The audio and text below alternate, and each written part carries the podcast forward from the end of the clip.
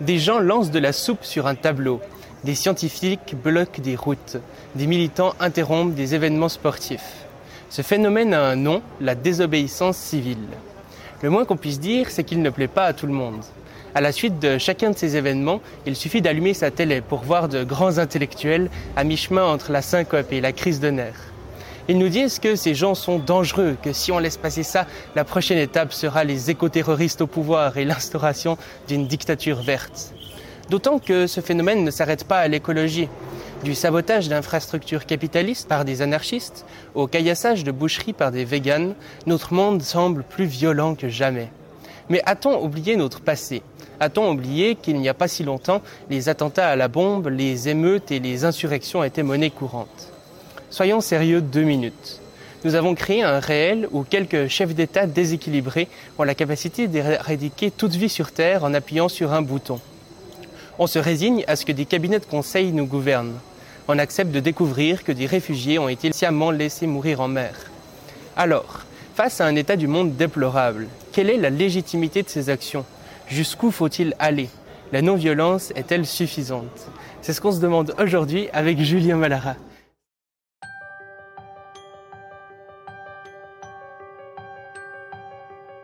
Bienvenue sur le Futurologue Podcast, le podcast pour comprendre les enjeux de demain. Salut Julien, et puis euh, bah, bienvenue dans le podcast. Ben, merci pour l'invitation. Du coup, pour commencer, je te laisse un petit peu te, présenter, nous dire euh, qui tu es et puis euh, pourquoi les sujets dont on va un petit peu parler aujourd'hui t'intéressent, comment tu es venu à t'intéresser à tout ça. Alors, je m'appelle Julien Malara, j'ai 27 ans. J'ai une chaîne YouTube qui s'appelle Julien Malara parce qu'elle raconte un peu tous les différents sujets que je découvre et, toutes les questions que je me pose. Cette chaîne YouTube, je l'ai lancée en 2016, donc ça, fait un petit paquet de temps, 6-7 ans maintenant. Euh, je l'ai lancée quand j'étais à Sciences Po Grenoble et que j'avais pour ambition de euh, parler de politique, de parler de démocratie. La chaîne s'appelait Demos Kratos à, l'avant. Euh, donc beaucoup de gens me connaissent plus le nom de Demos Kratos que, que Julien Malara. Et j'avais vraiment cet objectif de parler de démocratie, Demos Kratos, le pouvoir au peuple. Donc au-delà de ça, de démocratie, on a parlé d'anarchie, on a parlé de lutte, comment lutter efficacement, comment changer la société. Euh, là dernièrement, la chaîne s'est plus tournée autour de la question de l'écologie. Pourquoi changer la société? Parce qu'on veut quelque chose de plus écologique, qui fasse souffrir moins d'être sentient. Et donc aujourd'hui, on est là au Festival Lotec pour parler encore euh, décroissance, faire autrement euh, et, lutter autrement. Mhm. Puis justement, aujourd'hui, du coup, sur euh, ta chaîne YouTube, si tu peux nous parler un peu du, projet que tu es en train de lancer? Ouais, actuellement, je, construis une maison en conteneur maritime. Donc, c'est un projet qui, de prime abord, n'est pas très politique parce que je construis une maison. Mhm. là, mon objectif, c'était de montrer, moi qui ai 27 ans, qui n'ai aucune connaissance en bricolage, est-ce que j'arrive à faire une maison écologique? Donc j'ai vraiment construit de A à Z toute ma maison. J'ai réussi à faire pas mal de choix écologiques. Il y en a pas mal d'autres où j'ai pas réussi pour plein de raisons. Et donc, euh, par contre, ma maison, j'ai réussi à la construire. Là, j'en suis euh, sur la fin. Je devrais emménager euh, septembre, octobre, là. et, cette expérience, ça m'a permis de parler d'éco-construction et de comment on, peut vivre autrement, de manière plus écologique, ou au moins d'être dans une démarche écologique, même si on n'arrive pas forcément, même si tous nos essais ne sont pas des succès à chaque fois. Mhm, excellent. Et du coup, ben, comme je le disais un petit peu dans l'édito en intro, on remarque quand même qu'aujourd'hui, justement, il y a un peu une euh, remontée de certains mouvements qu'on ne peut pas vraiment qualifier de, violents, mais euh, qui peuvent être du sabotage, qui peuvent être euh, des actions militantes. mais qu'avant, quand même, les luttes étaient bien plus violentes que ça, si on regarde dans les siècles derniers. Et euh, non seulement au niveau des moyens de faire, mais aussi au niveau des revendications. Par exemple, euh, avant, on parlait souvent euh, d'abolition des frontières ou ce genre de choses. Alors que là, on est presque en train de militer pour que des migrants ne soient pas laissés en train de, de mourir en Méditerranée. Donc j'ai l'impression que même, non seulement au niveau des moyens de faire, mais même au niveau des, des revendications elles-mêmes, tout ça a quand même beaucoup perdu en radicalité. Comment est-ce que, euh, déjà, est-ce que tu es d'accord avec ce constat? Et puis aussi, comment est-ce que toi, tu, expliques ça? Est-ce que euh, finalement, euh, tous ces gens se sont rendus compte que le capitalisme était merveilleux et donc ils luttent plus Ou qu'est-ce qui se passe? Quel, est ton analyse de tout ça? C'est vrai que c'est très intéressant. Je ne l'avais pas vu comme ça, mais effectivement, les moyens de lutte sont de moins en moins radicaux et les euh, revendications, comme tu le dis, sont de moins en moins radicales. Euh, effectivement, je partage ce constat. Euh, la question, c'est pourquoi? Ça, je ne prétends pas avoir une réponse là-dessus forcément, mais ce que j'observe, c'est que il y a eu un moment de l'histoire où, notamment dans le mouvement anarchiste, il y a eu des revendications et des méthodes très radicales. Et ça a entraîné une réaction très radicale de l'État qui a fait passer des lois euh, pour tuer les anarchistes, littéralement, qui a fait la chasse aux anarchistes, qui les a tués, qui a, euh, il y a eu vraiment des grosses répressions. On peut penser à la Commune de Paris, on peut penser à, tout ce qui s'est passé encore après. Enfin, euh, il y a eu une, euh, en fait, on a tué les gens radicaux, mais tué littéralement, quoi, à coups de balles et avec des effusions de sang. Ce qui fait que suite à ça, bah, forcément le mouvement a eu plus de mal peut-être à, à perdurer. Aujourd'hui, on a plus peur de revenir à, à des, des- des revendications radicales et à des forces radicales parce qu'on se dit, en face de nous, on a euh, un État très très puissant. Euh, donc il y, a- il y a plusieurs choses. Il y a peut-être cette peur de, de se faire réprimer comme ça l'a été avant. Et il y a aussi, vu qu'on a tué à un moment toutes les têtes pensantes et qu'on a, que l'État a vraiment fait un très bon boulot de sabotage de- du mouvement anarchiste, communiste ou autre, euh, ben, on a perdu un peu cet héritage. Quoi. Même finalement, euh, euh, aujourd'hui c'est l'écologie qui prime. Et l'écologie, il y a beaucoup de gens qui arrivent à associer écologie et capitalisme. Ils ne voient pas trop euh, en quoi les deux seraient antithétiques. Ce qui donne des fois des, manifestations écologistes où tu n'as pas la radicalité et pas la radicalité dans l'action. Parce qu'en fait, les gens ne voient que le problème en surface. Parce que l'écologie c'est un problème que tu peux voir en surface. Si tu es anarchiste, bah forcément, tu le vois de manière très radicale, donc tout est radical derrière. Il y a des gens qui se disent juste il faudrait végétaliser un peu notre alimentation et ils n'en sont pas à dire il faudrait abolir tout le système. Du coup, si tu veux juste végétaliser l'alimentation, tu as peut-être besoin de moyens moins radicaux aussi pour faire exprimer ces idées. Ouais, euh, c'est des pistes que je lance, euh, c'est pas des- je, je prétends pas maîtriser tout, mais effectivement je partage ce constat que aujourd'hui quand on parle d'éco-terroriste, franchement on en est loin quoi. Euh, Il y aurait moyen de monter de 3-4 crans avant d'être euh, ne serait-ce que considéré comme radical quoi. Ouais, tout à fait. C'est assez drôle quand même de voir, euh, enfin drôle ou triste, je sais pas, mais de voir, euh, je sais pas, des gens qui lancent euh, de la soupe sur une vitre de tableau et qui se font euh, appeler éco-terroristes, quoi. Et d'autant que euh, du coup, il y a de plus en plus de mesures, euh, de lois contre le terrorisme. Et donc, si vraiment ils commencent à considérer ça comme du terrorisme, Ah bah ça peut être une répression euh, très grande, quoi. Et pour rien. C'est une répression très grande et pour rien parce qu'il n'y a pas de blessés, il n'y a pas de morts, il n'y a même pas de, de dégradation parce qu'il y a des vides dans les tableaux. Il y a, enfin, c'est des choses très légères et pourtant euh, il y a une réaction qui est très forte. Et ça, ça peut être un signe aussi de peur de la part de l'État. C'est-à-dire que l'État et, et les capitalistes, en fait, en sont arrivés à un moment où ils se disent ça va péter, ça va craquer, on sait que on a fait que de la merde, que tout va s'effondrer, on sait qu'on va se prendre une révolution dans la gueule. Euh, du coup, ils ont peur et donc le moindre petit truc de révolte, il faut le tuer dans l'œuf quoi. Il faut surtout pas euh, c'est tolérance zéro, tu vois. Et, ce qui peut expliquer que l'État, euh, dès que tu mets de la peinture sur un truc, ils disent éco-terroriste parce qu'ils sont en mode si on banalise ça, et ben ça veut dire que les gens euh, vont aller à l'étape d'au-dessus. Il faut montrer que ça, c'est le maximum que les gens peuvent faire. Ouais, imposer un peu les limites. Voilà, tu dis la limite. L'éco-terroriste, c'est celui qui met de la peinture sur euh, un tableau. Je vous laisse faire tout ce qu'il y a en dessous de ça, mais absolument pas ce qu'il y a au-dessus de ça. Ouais. Et c'est une stratégie pour, euh, pour dire bah, tolérance zéro, en fait, juste fermez vos gueules et, et surtout vous révoltez pas. C'est pas qu'on a peur, hein, mais vous révoltez pas. Et euh, justement, du coup, là, tu parles un peu de capitalisme en disant que pour toi, euh, c'est pas vraiment un système qui est compatible avec euh, les différentes luttes que tu défends. Et bah, ça encore, ça fait beaucoup polémique. Quoi. Il y a des gens qui parlent voilà, de capitalisme vert ou de ce genre de choses.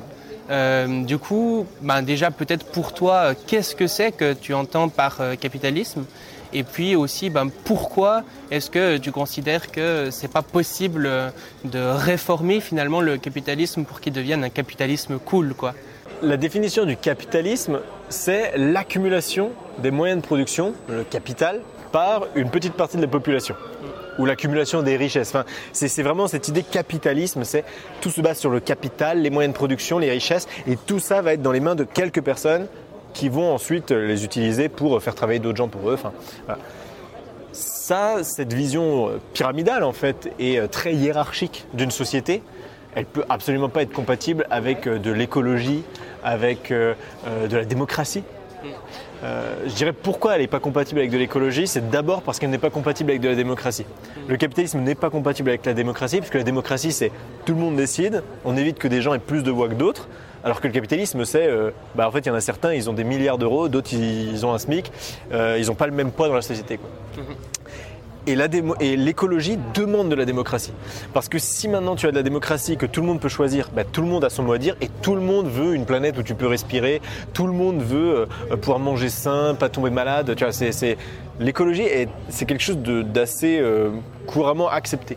Sauf si toi tu es un riche milliardaire euh, qui peut habiter euh, dans un endroit où il fait beau, où il n'y a pas trop de réchauffement climatique, où où il n'y a pas d'air pollué, etc., et que tu fais plein de richesses et que tu pollues d'autres gens, bah, si tu es le seul à pouvoir décider, tu t'en fous de l'écologie. Ça t'atteint pas presque. Alors que si tout le monde pouvait décider, bah, tout le monde dirait non. Quoi.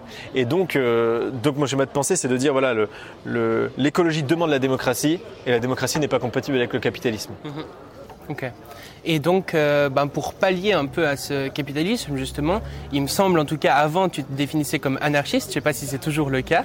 Et puis, euh, bah, du coup, est-ce que tu pourrais, euh, pour ceux qui ne connaissent pas du tout, définir un peu ce que c'est l'anarchisme? Est-ce que c'est le chaos partout et puis aucune loi nulle part À quoi ça correspond Et puis, euh, peut-être, je sais aussi qu'il y a un peu différents courants de l'anarchisme que je connais pas très bien. Est-ce que tu te revendiques du coup d'un courant particulier ou...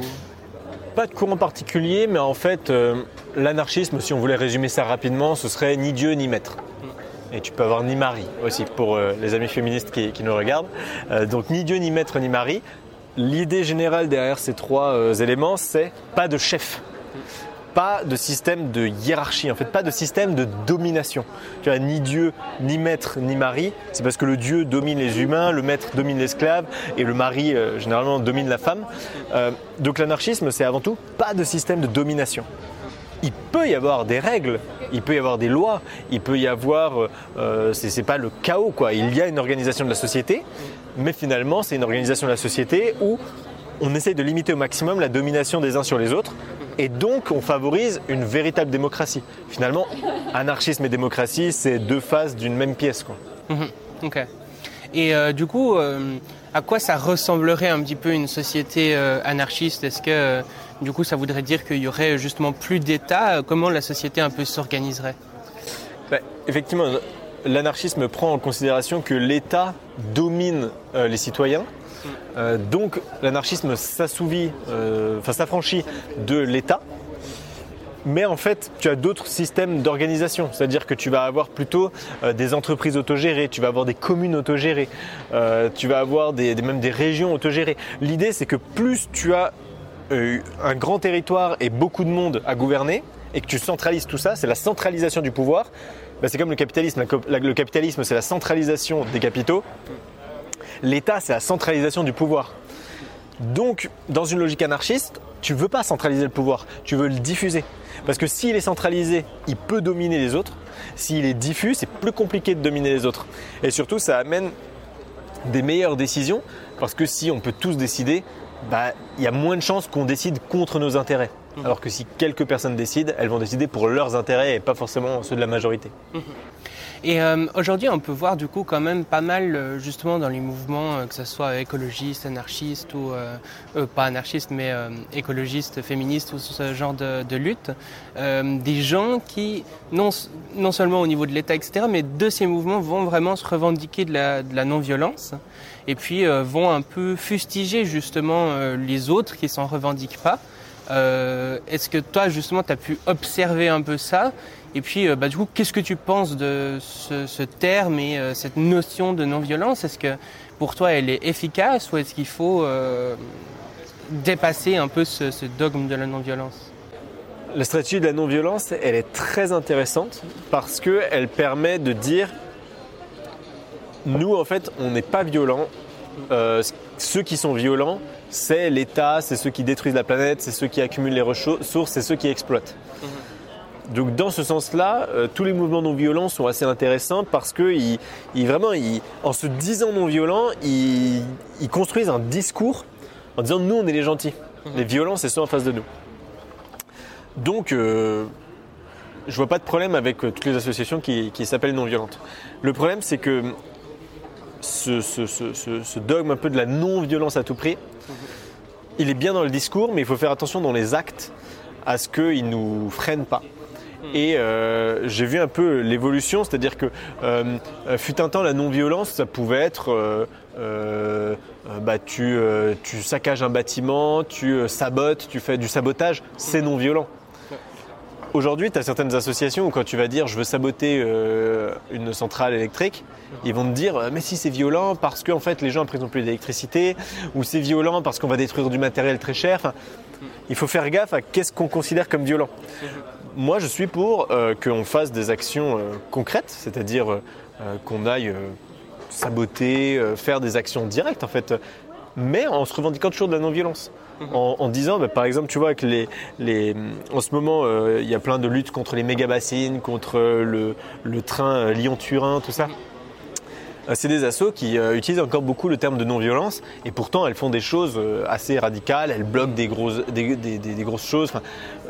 Mais mais j'ose espérer que ces associations, elles se limitent pas trop dans leurs moyens. Quoi.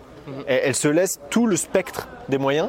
C'est d'ailleurs euh, l'objet du livre Full Spectrum Résistance qui explique que il ne faut pas se contenter à un spectre de la résistance. Il faut qu'il y ait des gens non violents et il faut qu'il y ait des gens violents. Il faut qu'il y ait des gens, en fait, si un jour il y a une révolution, ben en fait on va devoir se battre très certainement. Ne serait-ce que contre la police, que contre l'extrême droite.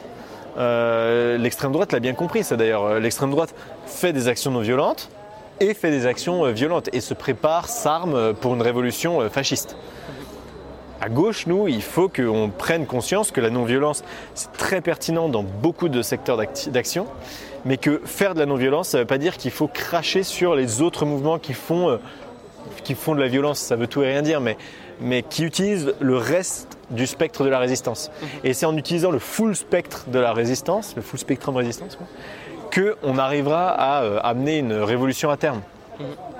Et donc, toutes ces questions, ça amène quand même à se questionner du coup euh, sur finalement à quel point ces luttes sont justes. Parce qu'on peut se dire euh, que finalement, si tout d'un coup on est en train de lutter justement en full spectrum résistance avec des choses qui peuvent aller assez loin pour des choses qui finalement sont incorrectes, ça pourrait être problématique.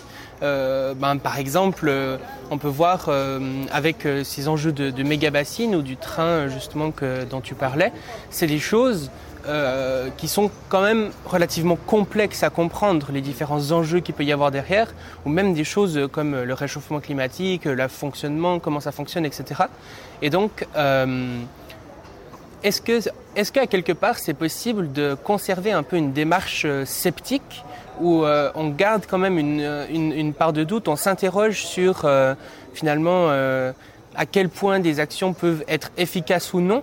Euh, parce que, ben, par exemple, euh, des véganes qui vont aller euh, caillasser des boucheries, est-ce que ça va pas créer euh, plus de réactance dans le public que ce que ça va apporter? Comment on arrive en même temps à garder euh, ce questionnement qui est peut-être nécessaire, ce scepticisme un petit peu, et en même temps, euh, justement, ce full spectrum résistance? Bah, dé- déjà, ce qui est bien, c'est de sectionner ta lutte. C'est de dire, euh, ma lutte, elle est faite de plusieurs associations. Et tu as une association qui va faire que de la non-violence, une association qui va être plus radicale. Que ces associations travaillent en off ensemble, c'est bien. Et c'est bien que face au public, elles soient différentes comme ça. Tu peux dire, c'est pas les véganes qui ont cassé une boucherie, c'est cette association. Et celle-là, elle fait plus de la sensibilisation. Il faut, il faut que les gens, ils- ils- c'est compliqué parce qu'effectivement, tu vas caresser une boucherie, les médias auront tendance à dire les véganes, non, non, non. Ça apporte quand même un intérêt, c'est-à-dire qu'on le voit par exemple avec les Black Blocs. J'avais fait une émission là-dessus avec Francis Dupuy-Derry sur les Black Blocs en disant euh, la même question que toi. Est-ce que quand les Black Blocs cassent des vitrines, est-ce que c'est utile ou pas pour la lutte? Parce que les gens vont se focaliser sur les Black Blocs qui cassent les vitrines et pas se focaliser sur pourquoi il y avait une manifestation.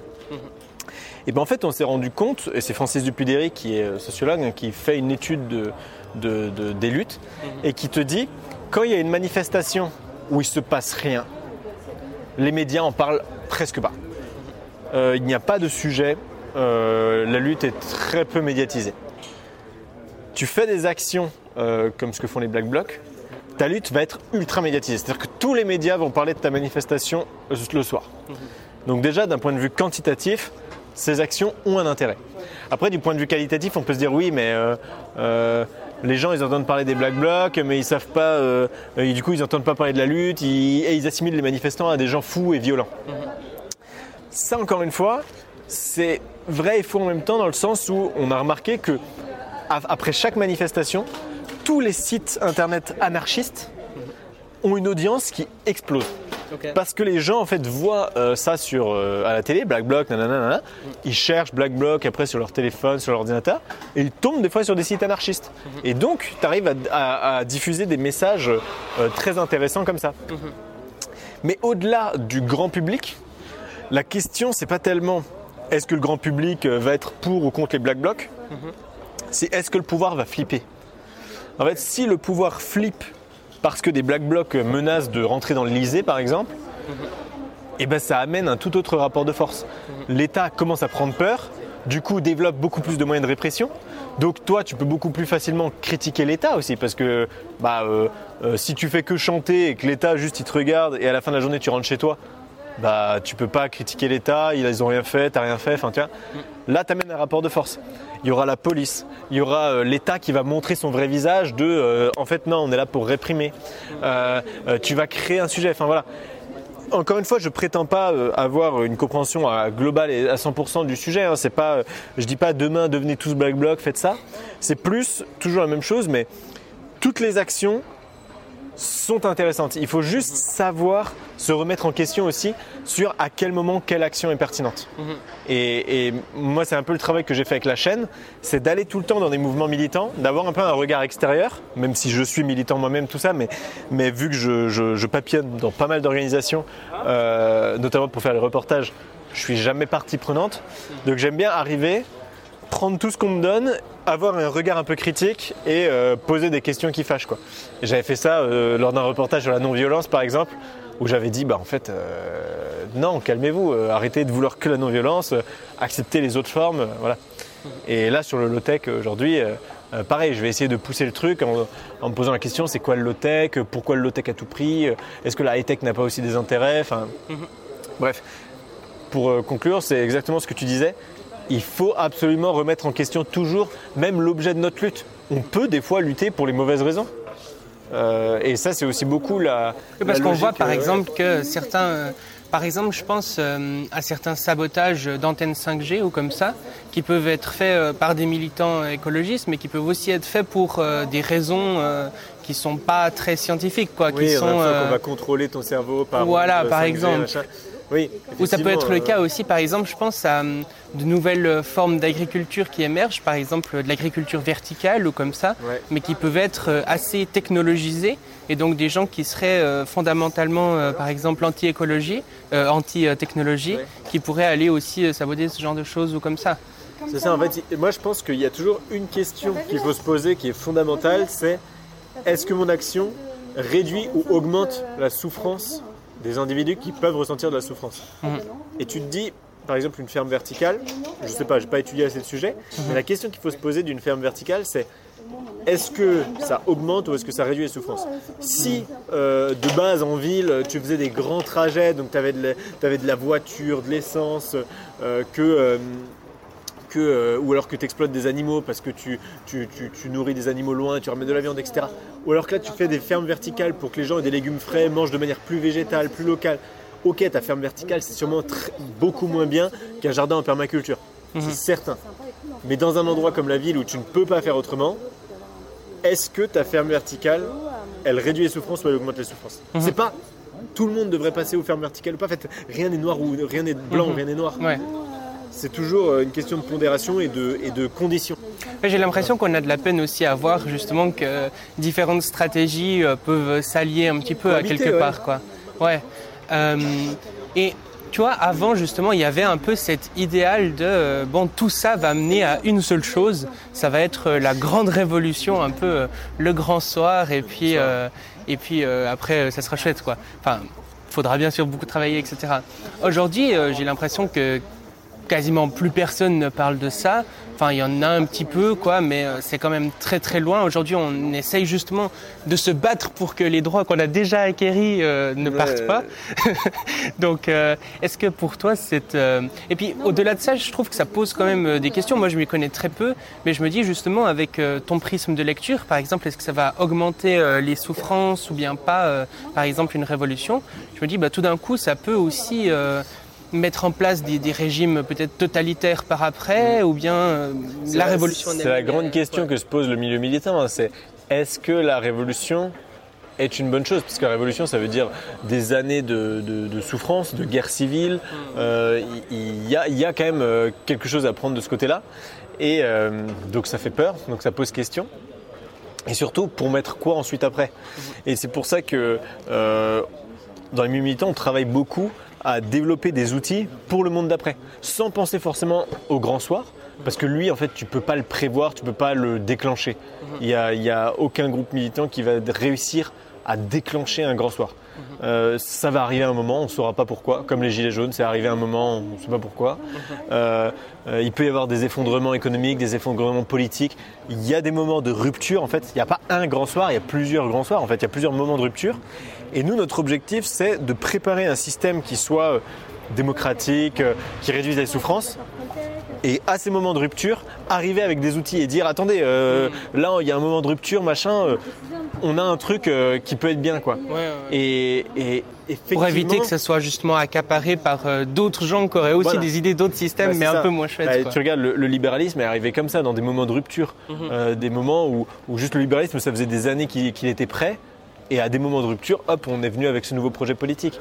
en fait, tous les projets politiques arrivent dans des moments de rupture, et, et nous, c'est ça, c'est il faut préparer le monde de demain. Et là, on a quand même un effondrement politique, économique, écologique qui va arriver, enfin, sur plusieurs euh, échelles, hein, plusieurs points de rupture. On n'a pas forcément besoin de créer le grand soir, je pense. On a plutôt besoin de créer ce qui se passera à ce moment du grand soir et après. Et effectivement, ce que tu disais, les échelles des souffrances, va très certainement légèrement augmenter, ou voire beaucoup, pendant cette période de rupture. Mhm. Mais l'objectif, c'est que ça compense après sur le, reste du temps. Mais c'est des questions euh, très complexes que de, des militants bien plus chevronnés que moi réfléchissent depuis des années euh, sur la question de cette révolution. Quoi. Ouais. ouais, et puis euh, je pense aussi que. Enfin, je sais pas, moi, je m'y connais encore très très peu là-dedans, donc euh, c'est un peu une, théorie que je sors moi-même, mais le fait d'imaginer un petit peu ça comme ça et puis de se dire finalement euh, il faut pas être réformiste, faut pas euh, essayer d'améliorer le système actuel, parce que justement, en fait, euh, un petit peu la seule chose qui compte, c'est la révolution.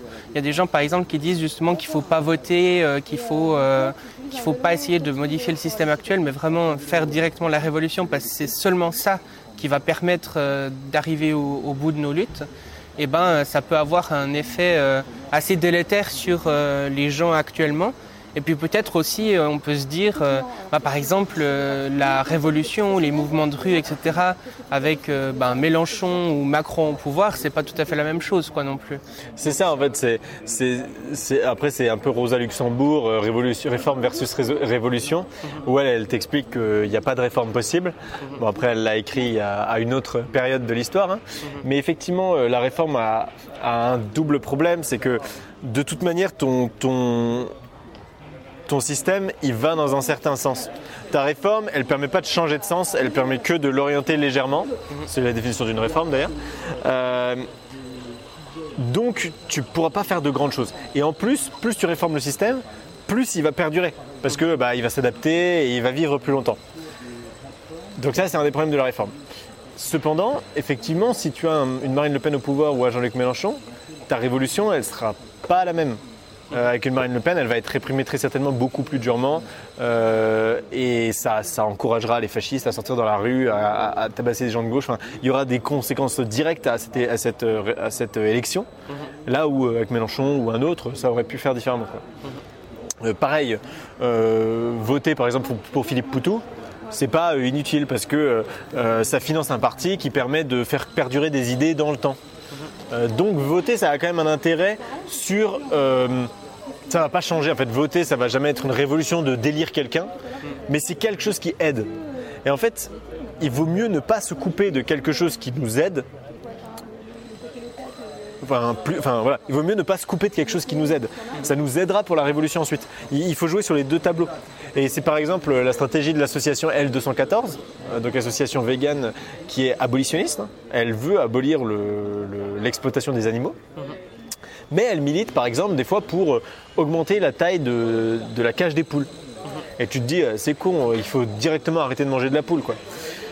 Oui, mais en fait, d'augmenter la taille de la cage des poules, c'est une réforme qui peut passer assez facilement et ça a deux conséquences. La première, c'est que ça augmente le coût du poulet parce que bah, vu qu'il faut des plus grands espaces, euh, automatiquement ça augmente le coût, donc ça réduit la consommation. Donc très concrètement, ça réduit la souffrance. Et euh, ça fait que les gens se posent la question de la souffrance. Tu leur dis il faut augmenter la cage des poules, les gens vont dire bah ouais si tu veux. Et tu leur dis mais pourquoi il faut l'augmenter? Bah parce qu'elles souffrent les poules. Ah oui, et c'est pas bien qu'elles souffrent les poules. Non, c'est pas bien qu'elles souffrent les poules. Donc il faudra arrêter de manger du poulet totalement. Ah bah oui. Tiens, et en fait, par une réforme euh, qui est très simple, tu, tu fais que les gens se posent la question sur la souffrance et tu réduis euh, la souffrance concrète. Donc cette réforme, elle est très pertinente, mais c'est pas une fin en soi. Tu as ton utopie révolutionnaire radicale qui est tout au bout, et tu as des petites réformes qui t'amènent, euh, qui, qui- qui te permettent des points de rupture, d'avancer, tu vois. Et, et voilà. Donc réformiste jusqu'à la révolution et révolutionnaire quand euh, il y aura la révolution. C'est ça, ou c'est résolument révolutionnaire, Ouais, mais si des fois il y a des petites réformes euh, qui passent et qui aident tout le monde, euh, oui.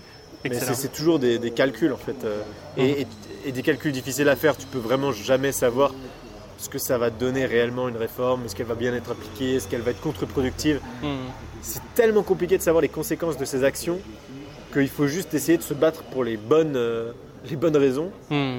Et, et- et favoriser toutes les formes d'action. Comme ça, tu es sûr qu'à la fin, il y en aura certaines qui vont gagner. Et puis, tout le monde n'est pas fait pour être révolutionnaire. Il y a des gens qui sont faits pour être réformistes. Ils n'ont pas envie d'aller se battre dans la rue contre des flics. Ils ont envie de, de proposer des petits projets alternatifs et ça. Et du coup, il faut de la place pour tout le monde. Tu mets de la place pour tout le monde et tu diversifies les, mé- les méthodes d'action. C'est la meilleure manière de gagner. Et euh, quelque chose euh, qui tient aussi euh, pas mal à cœur, je crois, c'est justement ce qu'on appelle un peu la convergence des luttes. Notamment, ben, tu avais fait une vidéo, il me semble, sur le fait que, euh, par exemple, l'écologie parfois peut avoir une dimension euh, raciste. Ou bien on entend parfois maintenant parler euh, d'écoféminisme ou ce genre de choses, où on voit justement des mouvements comme ça qui viennent euh, se, se mettre ensemble pour voir euh, les choses de façon un peu plus globale. Pourquoi pour toi euh, ça te semble important justement de voir euh, la façon dont finalement ces luttes sont un peu euh, intriquées ensemble À mon sens, la convergence des luttes, ça veut pas forcément dire que toutes les luttes doivent s'associer et travailler ensemble. Euh, on l'a souvent vu justement avec le mouvement écolo qui dit euh, au mouvement antiraciste rejoignez-nous. Tu t'as les écolos blancs majoritairement qui disent aux antiracistes racisés quoi, venez avec nous. Et non, en fait, c'est pas ça. Il faut pas dire venez avec moi machin. C'est comprendre que euh, chaque sujet est, lié à, d'autres. Et donc, quand tu parles d'écologie, et ben ne pas oublier d'inclure la lutte antiraciste dedans. Ne pas oublier d'inclure la lutte féministe. Euh, quand les, les mouvements antiracistes euh, font des choses, toi en tant qu'écolo, tu vas chez eux de toi-même. C'est pas forcément obligatoirement vos deux assos doivent travailler ensemble. Si c'est le cas, tant mieux. Mais c'est surtout prendre en compte que tout est interconnecté. Et tu vois, les écologistes, par exemple, devraient prendre plus en, en compte la dimension antispéciste. Parce que euh, c'est deux luttes qui, a priori, n'ont pas grand-chose à voir, genre le droit des animaux et euh, réduire nos émissions de carbone ou détruire un peu moins la planète. Mais en fait, euh, dès que tu les connectes, ça fait très très sens. Et, et si tu les connectes pas, ça réduit l'intérêt de ta lutte. Si les écolos ne sont pas antispécistes ou que les antispécistes ne sont pas écolos, bah il y a un moment, ça marche pas quoi.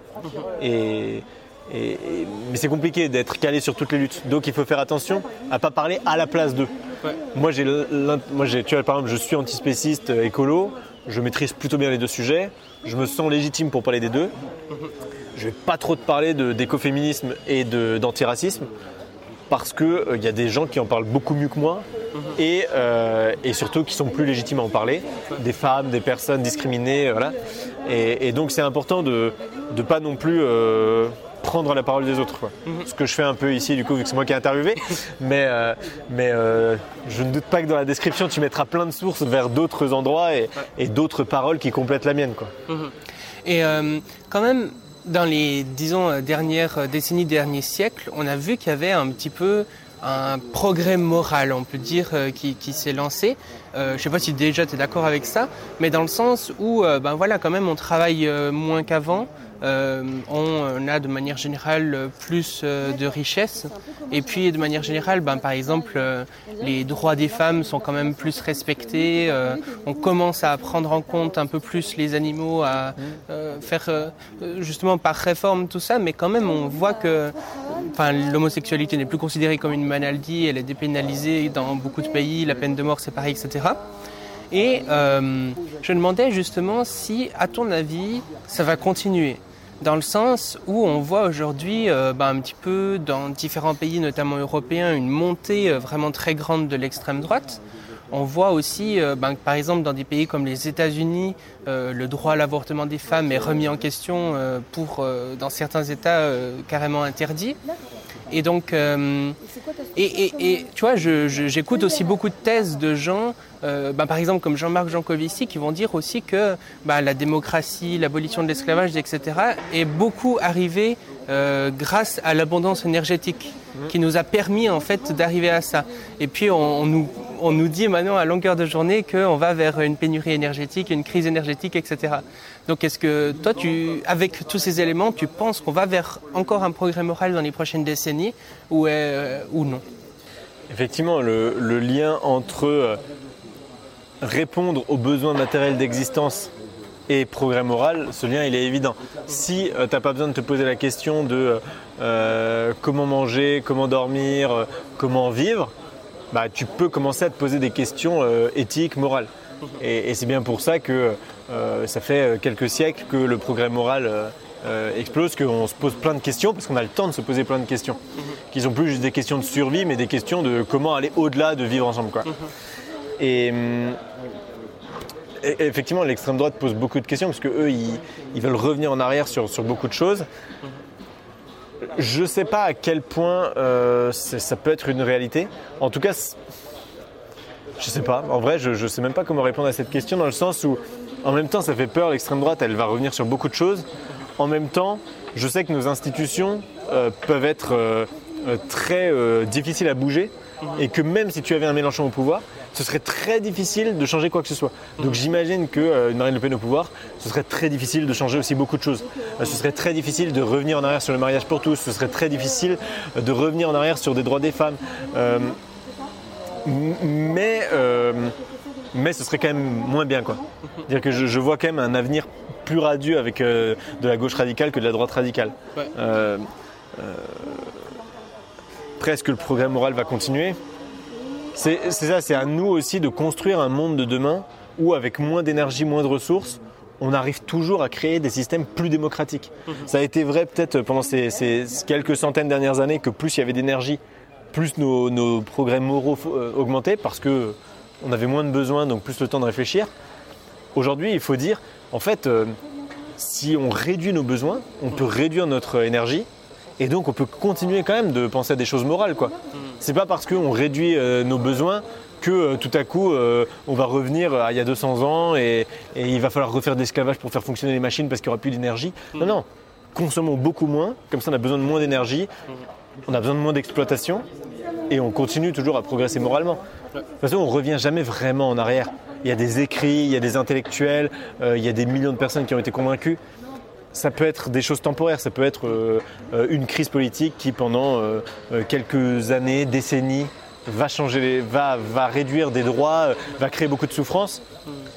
Mais moi je crois quand même à un certain sens dans l'histoire. C'est vrai que si on regarde depuis le début de l'histoire humaine, euh, ça semble quand même aller toujours vers la même chose. Il y a, un, peu des paliers tout d'un coup en bas. Il y a des retours en arrière, quoi. C'est pas, c'est pas linéaire. C'est, c'est, ça, arrive là, puis après ça revient, ça fait comme ça. C'est deux pas en avant, un pas en arrière, deux pas en avant, un pas en arrière. de façon globale, ça semble quand même aller dans le bon sens. Ouais. Après, euh, tu vois, tu regardes pendant la, la la, Grèce athénienne, la Grèce antique, tout ça, mm. la place de la femme était beaucoup mieux considérée qu'au mm. au début de la révolution industrielle. Donc tu as l'impression qu'il euh, y a des moments où on perd des droits, euh, mais en même temps, elles n'avaient pas le droit de vote non plus, quand même, dans la Grèce antique, mais elles avaient d'autres droits. Enfin, c'est compliqué aussi de voir si on a gagné ou on a perdu des droits parce que les mœurs sont tellement différents, euh, différentes que. est-ce que, au final, légalement, elles avaient moins de droits avant qu'aujourd'hui? Mais que dans la réalité, elles en avaient plus qu'aujourd'hui, tu vois. euh, c'est compliqué. Pareil pour les libertés. Est-ce qu'aujourd'hui, on a plus de liberté qu'avant? On a l'impression qu'on a plus de liberté, mais en fait, on est tellement contrôlé par la pub, par des choses inconscientes et tout ça, que si ça se trouve, on était plus libre il y a 100 ans, alors qu'on avait l'air plus euh, emprisonné, quoi. Donc c'est c'est compliqué de savoir si vraiment il y a ce sens de l'histoire programmable ou si c'est euh, très lent et très incertain. Mhm. Faut être vigilant, quoi. Ouais, on verra. Et euh, finalement, du coup, euh, je te propose qu'on passe aux questions de fin, les questions que je pose à tous les invités. Et donc, la première de ces questions de fin, c'est euh, si je te donnais les clés de l'univers, que tu pouvais faire absolument ce que tu voulais sur Terre, que- quelle société tu aimerais créer? Finalement, quelle est ton utopie? À quoi est-ce que ça pourrait ressembler? Je pense que c'est pas que je me verrais pas imposer un système. Je me verrais pas dire ça c'est un système qui est beaucoup mieux. Par contre, je ferai en sorte d'abolir les systèmes de domination. Ce serait la base, c'est de dire, bah en fait, euh, j'empêche des gens de contrôler d'autres gens et je favorise la discussion et euh, le vivre ensemble parce que chaque groupe d'humains va trouver le modèle de société qui est le plus efficace, le plus pertinent pour lui. Donc c'est c'est pas moi, une personne d'au-dessus qui devrait dire ce que tout le monde doit faire, c'est plus laisser la possibilité à tout le monde de choisir ce qu'il veut faire et de s'auto-organiser. Et en s'auto-organisant, il n'y a pas de raison pour que ça ne marche pas. Parce que si ça ne marche pas, et ben en fait juste on va apprendre de nos erreurs et continuer et faire quelque chose qui fonctionne au bout d'un moment. Euh, euh, si ça se trouve, euh, je vais laisser le choix à tout le monde et ces gens vont décider de et une partie de ces gens vont décider que eux ils veulent un chef. Mais une autre partie de ces gens va dire nous on veut pas de chef. Une autre partie va dire nous on veut des chefs mais ils changent tous les deux ans. Ils sont... et donc c'est vraiment laisser le choix aux gens de choisir. Bah, C'est beau, ça, une, une, ton- t'as le pouvoir dans tout l'univers et tu le donnes aux autres. C'est incroyable ça. C'est ça. ouais. Ouais, parce que je sais pas trop ce que j'en ferais en fait. Euh, tu vois, je- J'aurais trop de pression quoi. Ouais, je dirais démerdez-vous. Bon, trop grosse responsabilité. Et euh, du coup, si les gens euh, veulent découvrir un peu ton travail, où est-ce que tu aimerais que les gens aillent euh, après cet épisode? Alors mon, mon travail, on peut le retrouver sur la chaîne YouTube Julien Malara. Euh, donc il y a tous nos reportages, tous nos documentaires, nos vidéos politiques. Enfin, il y a je crois 300 vidéos, donc vous avez l'embarras du choix. Et euh, finalement, dernière question. Euh, si tu étais sur une grande scène comme ça avec un micro et puis que tu avais l'humanité entière face à toi qui te regardait et que tu pouvais leur passer un message en une, deux minutes, qu'est-ce que tu leur dirais? J'aimerais faire prendre conscience aux gens, en deux minutes, je sais pas comment, mais c'est très rapide, mais j'aimerais faire prendre conscience aux gens que l'humanité a créé énormément de souffrance, a exploité la nature entière, les animaux, euh, les animaux non humains. L'humanité est horrible dans ce qu'elle a fait. Et hum, il faut absolument qu'on prenne conscience de ça, qu'on limite notre euh, croissance en fait, notre expansion, qu'on laisse plus de place aux autres êtres vivants, aux, aux autres êtres sentients, qu'on fasse tout pour ne plus les faire souffrir. Changez tout, réfléchissez à consommer beaucoup moins, avoir un impact beaucoup plus réduit. Et là, euh, continuez à vivre, épanouissez-vous, mais attention parce que votre vie n'est pas plus importante que celle des autres êtres sentients, et donc euh, votre bonheur ne, ne, ne se fait pas euh, au prix de la souffrance des autres. Quoi. Il faut que tout le monde soit heureux et que personne ne souffre. C'est très bisounours, mais il faut en prendre conscience. quoi. Merci Julien. Voilà, avec plaisir.